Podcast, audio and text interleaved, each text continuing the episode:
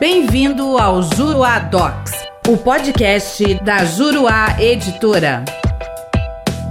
Olá, tudo bem? Eu sou o professor René Hellman e neste podcast nós vamos falar sobre litisconsórcio multitudinário no cumprimento de sentença proferida em ação coletiva. Ao julgar o recurso especial 1.947.661, relatado pelo ministro Og Fernandes, a segunda turma do Superior Tribunal de Justiça reconheceu a possibilidade de aplicação extensiva do artigo 113, parágrafo 1 do CPC de 2015, à fase de cumprimento de sentença proferida em ação coletiva, a fim de limitar o número de substituídos processuais. Com isso, a turma movimenta-se no sentido de superar entendimento firmado durante a vigência do CPC de 73, segundo o qual não seria possível limitar o número de litigantes no caso de substituição processual. Esse entendimento foi estabelecido no julgamento do recurso especial número 1.213.710. Nos termos do voto do relator no julgamento do recurso especial 1.947.661, o CPC de 2015 promoveu uma mudança sensível no tocante a esse tema ao estabelecer em seu artigo 113, parágrafo 1 a possibilidade de limitação do litisconsórcio facultativo multitudinário, sendo possível estender essa permissão para os casos em que haja um grande número de substituídos na fase fase de cumprimento de sentença proferida em ação coletiva, em que foram postulados direitos individuais homogêneos. Nessa fase, segundo o acórdão, abro aspas, não se está mais diante de uma atuação uniforme do substituto processual em prol dos substituídos, mas de uma demanda em que é necessária a individualização de cada um dos beneficiários do título judicial, bem como dos respectivos créditos.